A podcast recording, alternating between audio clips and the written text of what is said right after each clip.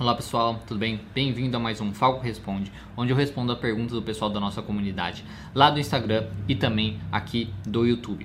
Na quarta-feira, normalmente, eu mando lá um perguntas e respostas através do Stories do Instagram e também uma postagem através de uma postagem escrita no YouTube para que o pessoal me envie dúvidas que eles querem que eu responda no sábado através desse quadro. Se você tiver uma dúvida também e quiser que eu responda, é só você entrar lá no nosso Instagram, que é Terapia Cognitiva Online. E na quarta-feira eu envio lá um stories pedindo para você enviar uma pergunta que eu respondo depois no sábado através de um vídeo. Ok? Então, sem mais delongas, vamos à primeira pergunta.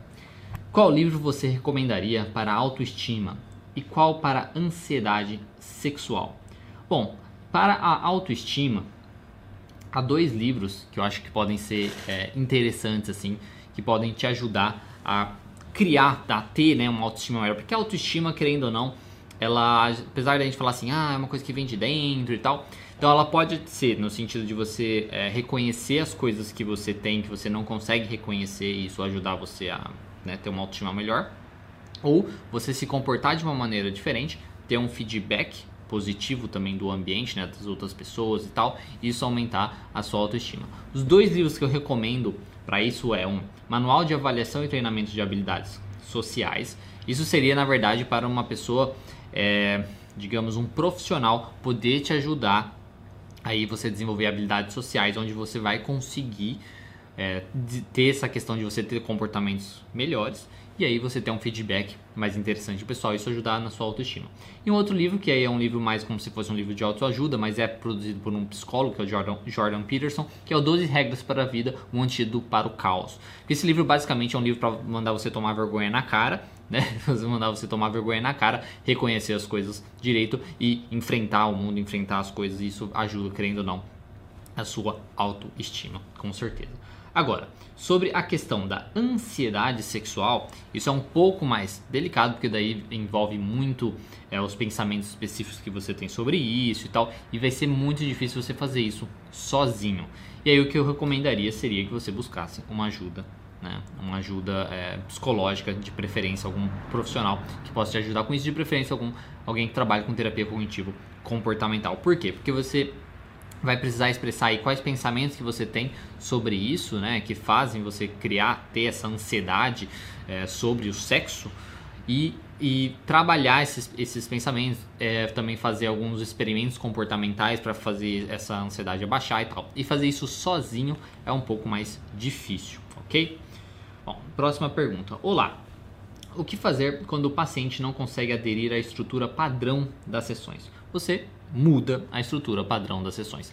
A terapia cognitivo comportamental ela tem lá as sessões é, padronizadas, né, estruturadas que a gente fala, só que não necessariamente você é obrigado a seguir ela na risca, digamos assim. A gente vai adaptar dependendo do paciente. Claro que a gente tem que tomar cuidado com, com pacientes um pouco manipuladores, tá?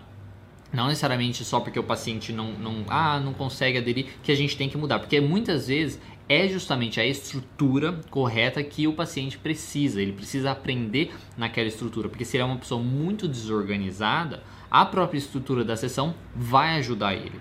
Então você tem que avaliar muito bem se realmente é o paciente aí querendo manipular um pouco as coisas e para você mudar ou se uma mudança realmente poderia ajudar. Aí você muda do jeito que for melhor, do jeito diferente de perguntar o humor, a ordem também das coisas da estrutura da sessão, o que você achar melhor. Pode, é, no fim das contas, as sessões podem, é, né, o tratamento pode demorar um pouco mais se você também mudar muito a estrutura, mas ok, se isso for o que for melhor para o paciente, o que vai ajudar ele, não tem problema nenhum, tá? A terapia cognitiva, na verdade, é muito flexível. Você vai mudar, você vai estruturar dependendo do paciente. Ela tem estrutura base, mas você pode alterar sem problema nenhum. Então, o que fazer quando o paciente não consegue aderir é você mudar isso para os moldes do paciente, para o que for melhor para ele. Tá? Mas desde que você consiga né, fazer intervenções, você precisa conseguir fazer as intervenções, fazer as intervenções que ele, é, que ele coloque em prática entre as sessões e também é interessante ter o feedback, né? eu acho que é muito importante também para que você é, saiba como está indo e ele saiba também como está indo e tudo mais. Próxima pergunta. Pacientes que não gostam de ler, escrever e fazer as tarefas de casa podem se beneficiar com o TCC? Sim, né? sem problema nenhum. Essa questão de não, de não querer é, ler, escrever e fazer as tarefas de casa, primeiro, você pode tentar mudar alguma coisa, vamos supor, porque às vezes esse ler, escrever e tal é por causa do papel, às vezes ele não quer escrever no papel e tal. Às vezes você pode buscar é, alternativas dele fazer isso no celular, escrever no celular, ler no celular, coisas assim fazer áudio também, onde ele possa escutar aquilo. Então você pode pensar em mudar a, é, essa questão ou pensar de uma maneira é, totalmente diferente, o que fazer para aquele paciente. Mas também uma coisa que você pode, que é interessante antes de fazer isso, né, de mudar totalmente, é entender por que, que ele não quer fazer. Porque, novamente, assim como na pergunta anterior, por que, que ele não quer fazer? Às vezes isso faz parte do problema dele. Se ele é uma pessoa desorganizada, se ele é uma pessoa meio é, folgada, digamos assim, preguiçosa, a gente precisa trabalhar com isso para que ele consiga ser uma pessoa né, mais ativa e tal, que consiga fazer as coisas, que seja mais organizado com o seu tempo, que seja mais organizado com suas atividades. Então você precisa trabalhar isso primeiro para entender o porquê que ele não consegue fazer, ver se dá para resolver isso, se não conseguir, buscar alternativas. Ah, mas ele não quer fazer de jeito nenhum as tarefas de casa. Paciência Aí é a questão de você fazer o máximo que você pode fazer nas sessões e deixar muito claro para o paciente que ele não vai poder, né? Tipo, que entender que isso vai, digamos, atrapalhar um pouco o tratamento, onde talvez pode demorar um pouco mais para que ele melhore. Ele vai melhorar, ele com certeza vai, vai conseguir os objetivos dele, mas pode demorar um pouco mais, porque ele não está colocando em prática as coisas que vocês discutiram do jeito que, que seria melhor para ele. Isso é importante que fique muito claro para depois ele não ficar te cobrando, para depois não ficar sair espalhando por aí que você não dá certo a terapia e coisas nesse sentido. Tá? É importante que você seja muito sincero com o paciente sobre essas coisas. Próxima pergunta. Qual o momento ideal para psicoeducar o paciente sobre o modelo cognitivo? Eu faço isso prime no primeiro contato com o paciente. Eu costumo fazer é, um primeiro contato onde eu só simplesmente busco as informações para entender por que, que ele está vindo para terapia, quais os objetivos dele né, com a terapia, entender um pouquinho do histórico dele, pegar alguns dados dele. E aí nisso eu já, já explico o modelo cognitivo, que é explicar como eu trabalho para ver se ele tem interesse nesse método de trabalho. Aí eu explico o modelo cognitivo usando as informações dele, então eu explico um modelo é, básico assim, pego as informações que ele já me trouxe e coloco dentro do modelo cognitivo para ver, para mostrar para ele se faz sentido, né? E aí normalmente faz sentido. E aí eu explico como que a gente trabalharia, que é em cima dos pensamentos funcionais, mudando alguns comportamentos, coisas assim. Então eu, eu faço isso já na primeira sessão. E aí depois na próxima sessão, que, é, que seria a primeira sessão mesmo, é, a gente faz uma, começa a fazer a avaliação inicial. Então, a primeira sessão eu considero a melhor para você explicar o modelo cognitivo. Há alguns pacientes que eu percebo que são um pouco mais, é, digamos, é, como dizer isso, às vezes um pouco mais devagar, né, um pouco mais lentos no raciocínio, costumo deixar um pouquinho para depois. Então, eu simplesmente pego, acolho esse paciente, entendo o que está acontecendo e tal. E durante o tratamento eu vou explicando de pouquinho em pouquinho, então demora um pouco mais. Mas para esses casos também tem lá os baralhos, é, baralhos de, de terapêutico que você pode achar na internet para comprar, que podem ajudar para esses pacientes. Tem lá baralhos, por exemplo, explicando o modelo cognitivo para criança, para adulto e tal, que pode ajudar também. Próxima pergunta: O que fazer quando o paciente te relata não gostar ou se sentir ou se sentir bem com as intervenções em TCC. Novamente, assim como eu falei na, na, na resposta anterior, né, uma das respostas anteriores, é perguntar o porquê. Né? Questione isso. Por que, que ele não gosta? Ah, ele não gosta porque não, ele não se sente bem fazendo. Tá certo.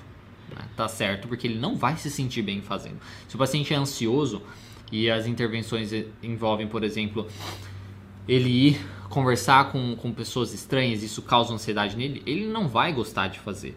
Só que é isso que vai fazer ele melhorar. Então precisa ser muito bem explicado isso para ele, muito bem psicoeducado, digamos assim, o porquê você está fazendo aquela intervenção, intervenção, por que, que aquela intervenção é importante e como ela vai ajudar ele a melhorar.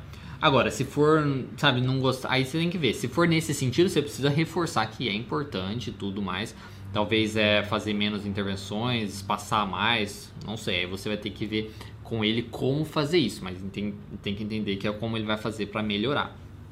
Agora, se for um outro não gostar, que eu nem consigo imaginar o que seria esse não gostar, né? Porque se ele não gosta de fazer as intervenções, né? É, é o que faz para ele melhorar, né? Igual alguém que, que tá fazendo, por exemplo, que tem transtorno alimentar e não querer se pesar toda a sessão.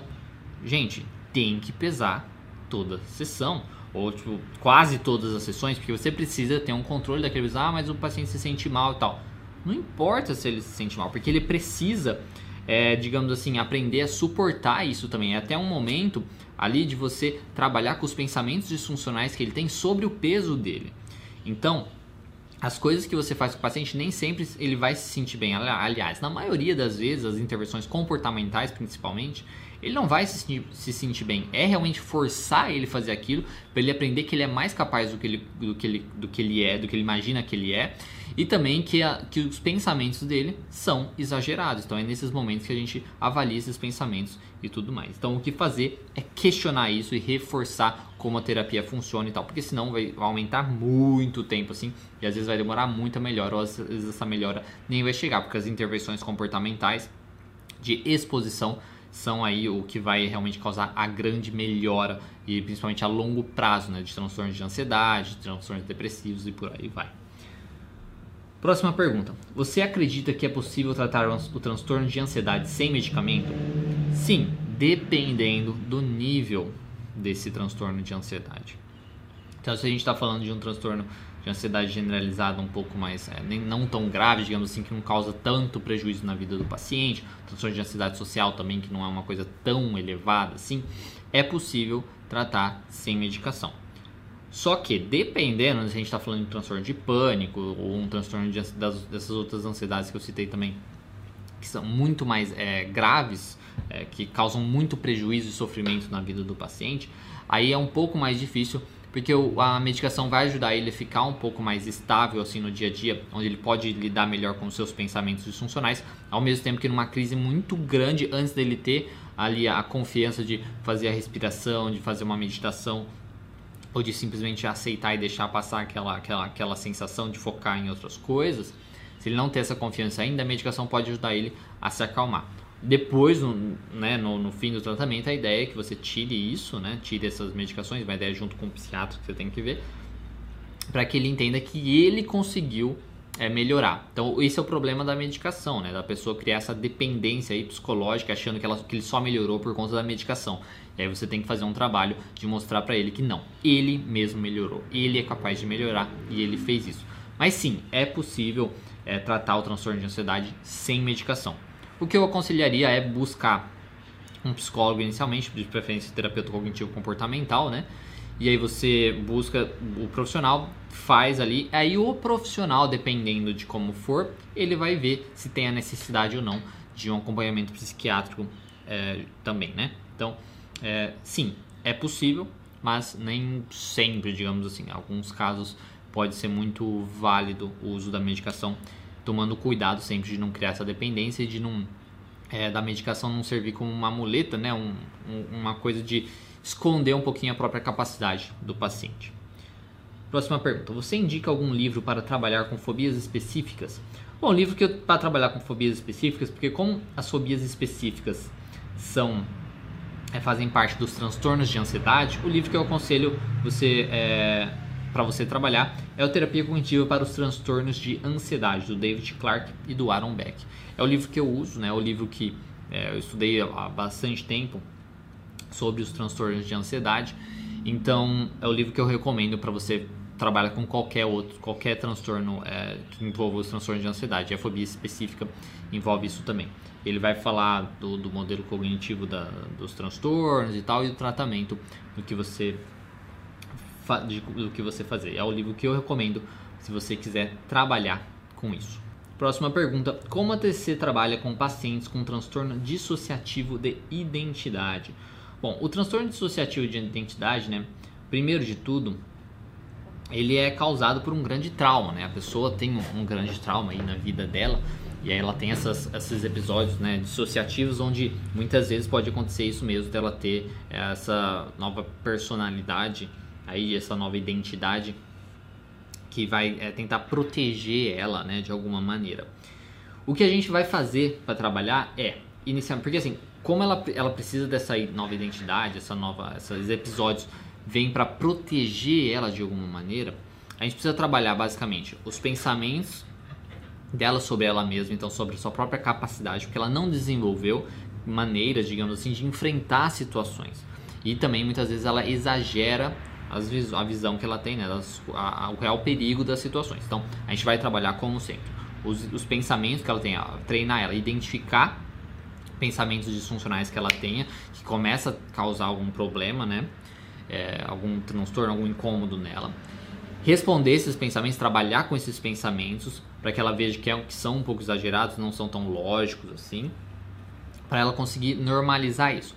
Ao mesmo tempo que a gente desenvolve aí novos comportamentos mais funcionais que ela pode usar, aprender para enfrentar situações sem precisar depender aí desses episódios aí é, dissociativos. Então, é uma coisa basicamente como sempre, né? Trabalhar em cima dos pensamentos, em cima dos comportamentos, é ensinar a pessoa que às vezes ela, ela é mais capaz do que ela do que ela imagina e se ela não for né é você treinar ela dar mais força para ela para que ela consiga lidar com tudo isso e evitar aí um episódio disso de, de ter essa dissociação ao mesmo tempo que a gente pode também é, treinar aí aí é muito de cada caso né ela ficar meio que mais é, atenta essa questão dessas novas, dessa, do, desses episódios que acontecem, né?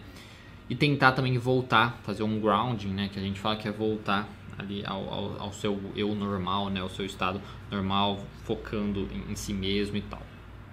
Então vai depender de muito caso. Eu nunca trabalhei com pessoas assim. Eu estou falando baseado em pesquisas aqui, em, em, artigos científicos que falam da terapia cognitivo comportamental com transtorno dissociativo de identidade. Ok? Então é isso que a terapia cognitivo comportamental faz nesses episódios. Não vai necessariamente trabalhar o trauma e tal, porque não necessariamente isso importa. É mais a questão dela de mostrar que a pessoa é capaz de enfrentar, que ela consegue enfrentar aquilo e dar mais força para ela e ferramentas para ela enfrentar os problemas do dia a dia. Próxima pergunta: Como a TC trabalha com traumas sexuais, abuso na infância? Bom, a gente basicamente não trabalha especificamente com isso. A gente vai trabalhar com isso se o paciente quiser trabalhar com isso. Então, se o paciente ali ele ele está sofrendo muito com isso, vamos supor, ah, ele lembra disso e, e, sofre com isso, ou por exemplo, ah, ele foi abusado por um tio ou por um pai, né? E ele só que ele quer ter uma boa relação com esse pai, esse pai às vezes está morrendo, né? E ele quer conversar com o pai, ele precisa superar isso. Aí a gente vai trabalhar em cima disso. A gente não vai ficar voltando nisso, entender o que aconteceu, por que, que aconteceu, o que, que fez sentir, coisas nesse sentido. O que a gente vai, vai trabalhar com isso é o, as consequências, né? Basicamente. Então vamos supor, se foi abusado sexualmente, isso afeta a vida sexual da pessoa hoje. A gente vai trabalhar o hoje, a partir de agora, os pensamentos disfuncionais que aparecerem sobre isso, sobre o agora da vida sexual dela agora. A gente vai trabalhar em cima desses pensamentos, trabalhar eh, com experimentos comportamentais, exposições e conforme for aparecendo pensamentos disfuncionais a gente vai trabalhando. Então a gente não fica voltando lá para trabalhar com aquilo, tá? A gente simplesmente é, foca no presente e se aquilo aparece com o formato de alguns pensamentos automáticos disfuncionais, a gente trabalha em cima desses pensamentos disfuncionais. A gente não fica trabalhando o trauma porque já aconteceu, já foi, não tem, não tem o que a gente fazer. Trabalhar especificamente o trauma seria nesses casos como eu disse, né? Tipo assim, ah, eu fui abusado pelo meu pai, mas eu quero ter uma boa relação com ele hoje, ele tá morrendo e tal, gostaria de, né, sei lá, melhorar isso. Aí você tem, você até fala um pouco sobre isso, mas não que você vai tratar o trauma, vai trabalhar mais a questão de você aceitar que aconteceu, que já foi e seguir em frente. Então não tem um, um modo assim como trabalhar isso porque não é o, o objeto de trabalho. A, a, pessoa, não sei se a pessoa chegar para você no consultório e falar assim, não, eu quero aprender a aceitar o que aconteceu, eu quero entender o que aconteceu, né, coisas nesse sentido. Aí você vai trabalhar isso, mas você vai trabalhar em cima dos pensamentos que a pessoa tem sobre aquilo, né, as informações que ela tem, por aí vai. Próxima pergunta. Excelente profissional. Não é uma pergunta, mas muito obrigado. Próxima pergunta.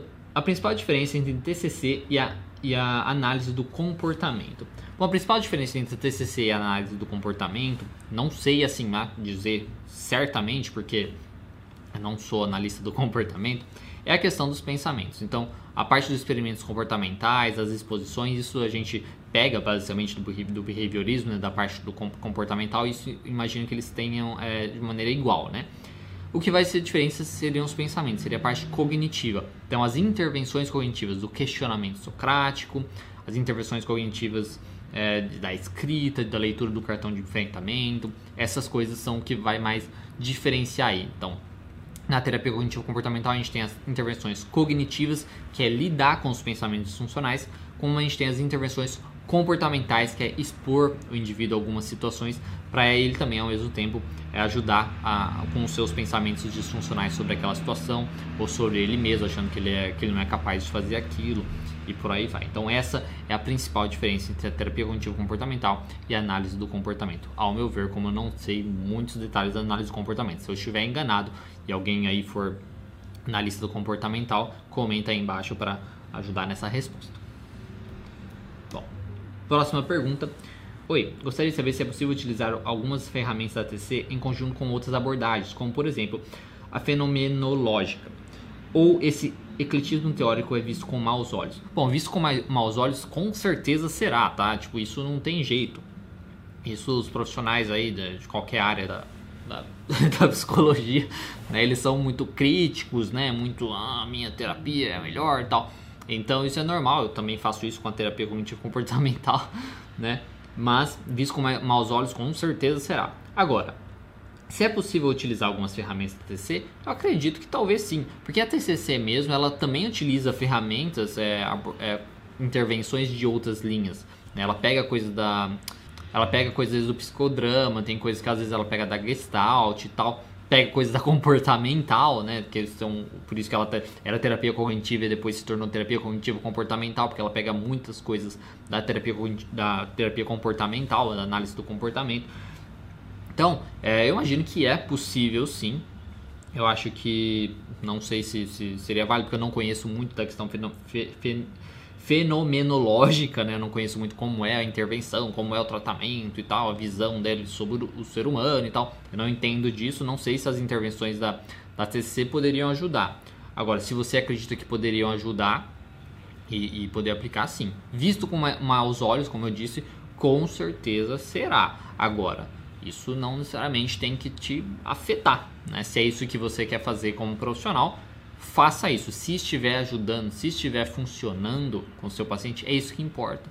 Você tem que o foco aqui é melhorar o seu paciente, melhorar seja no, no curto prazo, né, para que ele melhore os sintomas e no longo prazo para que ele melhore os transtornos e as suas dificuldades. Então, não se importar com essa questão de ser visto com maus olhos, bons olhos, porque vai ser de qualquer maneira, tá? O pessoal aqui da, da nossa área é, é complicado mesmo, então não adianta, vai ser visto com maus olhos, mas não vai te causar nenhum problema, desde que você esteja ali ajudando realmente o paciente, você não esteja muito viajado. Como eu não sei é, como a fenomenológica né, poderia é, funcionar com as intervenções, eu não sei exatamente se poderia ajudar ou não, mas aí vai de você saber, ok? É, Oi, tudo bem? Gostaria de saber como a terapia cognitivo comportamental atua em casos de luto patológico. Ou a gente atua, como sempre, em cima dos pensamentos disfuncionais que a pessoa está tendo. Então a pessoa às vezes está tendo um pensamento de, ah, deveria ter sido eu, daí a gente vai trabalhar em cima desses pensamentos. A pessoa fala assim, ah, deveria ter feito mais coisa pela pessoa, a gente vai trabalhar em cima desses pensamentos. Ah, eu deveria, sei lá, eu, é, eu, eu, eu briguei com ele antes, sei lá. Todos os pensamentos que a pessoa tem que causam né, esse mal-estar nela, que sobre o falecido, né, sobre a pessoa que morreu, ou sobre a situação como um todo, a visão que ela vai ter agora sobre a morte, a visão que ela vai ter sobre questão religiosa, às vezes ela pode perder a fé, né, coisas nesse sentido. Então a gente vai trabalhar em cima disso. Ou ela pode até ganhar mais fé também, né? Mas então a gente vai trabalhar em cima disso. Os pensamentos disfuncionais que estão causando sofrimento nela, que mantém ela naquilo. Ao mesmo tempo que a gente vai trabalhar uns comportamentos diferentes. Então, é, tentar mudar um pouquinho a rotina dessa pessoa, por exemplo, se ela Vamos supor, uma mulher que perdeu o marido. Aí ela toda, todo dia cozinhava pro marido. Aí toda vez ela vai lá e cozinha, aí ela lembra do marido e volta tudo aquilo lá e tal. Mudar a rotina, nem que seja por um tempo, né? Começar a pedir comida e comer fora, coisas nesse sentido. Então, o que a gente vai tentar fazer é trabalhar com os pensamentos funcionais que ela tá tendo sobre a morte, sobre o falecido, sobre ela mesma, né? Às vezes se responsabilizar por isso ao mesmo tempo que a gente vai trabalhar comportamentos que tirem ela daquela rotina para esquecer um pouquinho, para dar uma melhorada e depois introduzir aí uma nova rotina, uma rotina diferente dependendo da intensidade da relação que ela tinha com aquela pessoa, né, do envolvimento que ela tinha com aquela pessoa, ah, via todo dia, dormia junto, sei lá, né? então a gente vai tentar trabalhar uma nova rotina também de para a pessoa é, desenvolver, né, e aprender coisas novas e sentir melhor. Então é basicamente assim que a gente trabalharia, ou pelo menos que eu trabalharia. Ok? Bom, pessoal, era, essas são as perguntas de hoje. Obviamente, se você quiser a sua pergunta respondida no Falco Responde, que é no sábado, através de um vídeo do YouTube, onde eu consigo ter mais tempo para responder cada perguntas, cada pergunta, você pode me enviar na quarta-feira lá no nosso Instagram, Terapia Cognitiva Online, e também através do nosso Stories, onde eu mando lá um perguntas e respostas, né, onde o pessoal me manda as perguntas, e também numa postagem no YouTube, uma postagem escrita onde o pessoal manda nos comentários e eu respondo. Tá? Isso importante que vocês enviem até às 7 horas da manhã da quinta-feira, que é onde eu colho essas perguntas. OK? Então, é, se você gostaria de responder, faça isso. Que eu respondesse, faça isso. E também na segunda-feira eu tenho perguntas e respostas também lá pelo Stories do Instagram só que aí eu só respondo é, uma resposta mais rápida, né? Porque eu respondo, eu acho que é um pouco, de, é pouco tempo que tem lá para responder cada, cada pessoa, né? Cada resposta lá no Instagram, no Stories. Então, mas eu também respondo. Se você quiser uma dúvida, às vezes um pouco mais rápido, você pode enviar na segunda-feira também lá no Stories. Eu mando perguntas e respostas também a partir das 10 horas da manhã onde eu respondo entre segunda e terça-feira. Então, muito obrigado. Se você gostou desse vídeo, dê um gostei. Se você não gostou, dê um não gostei. E por favor, se você não for inscrito no canal, se inscreva e qualquer coisa é só enviar nos comentários. Então, muito obrigado e até mais.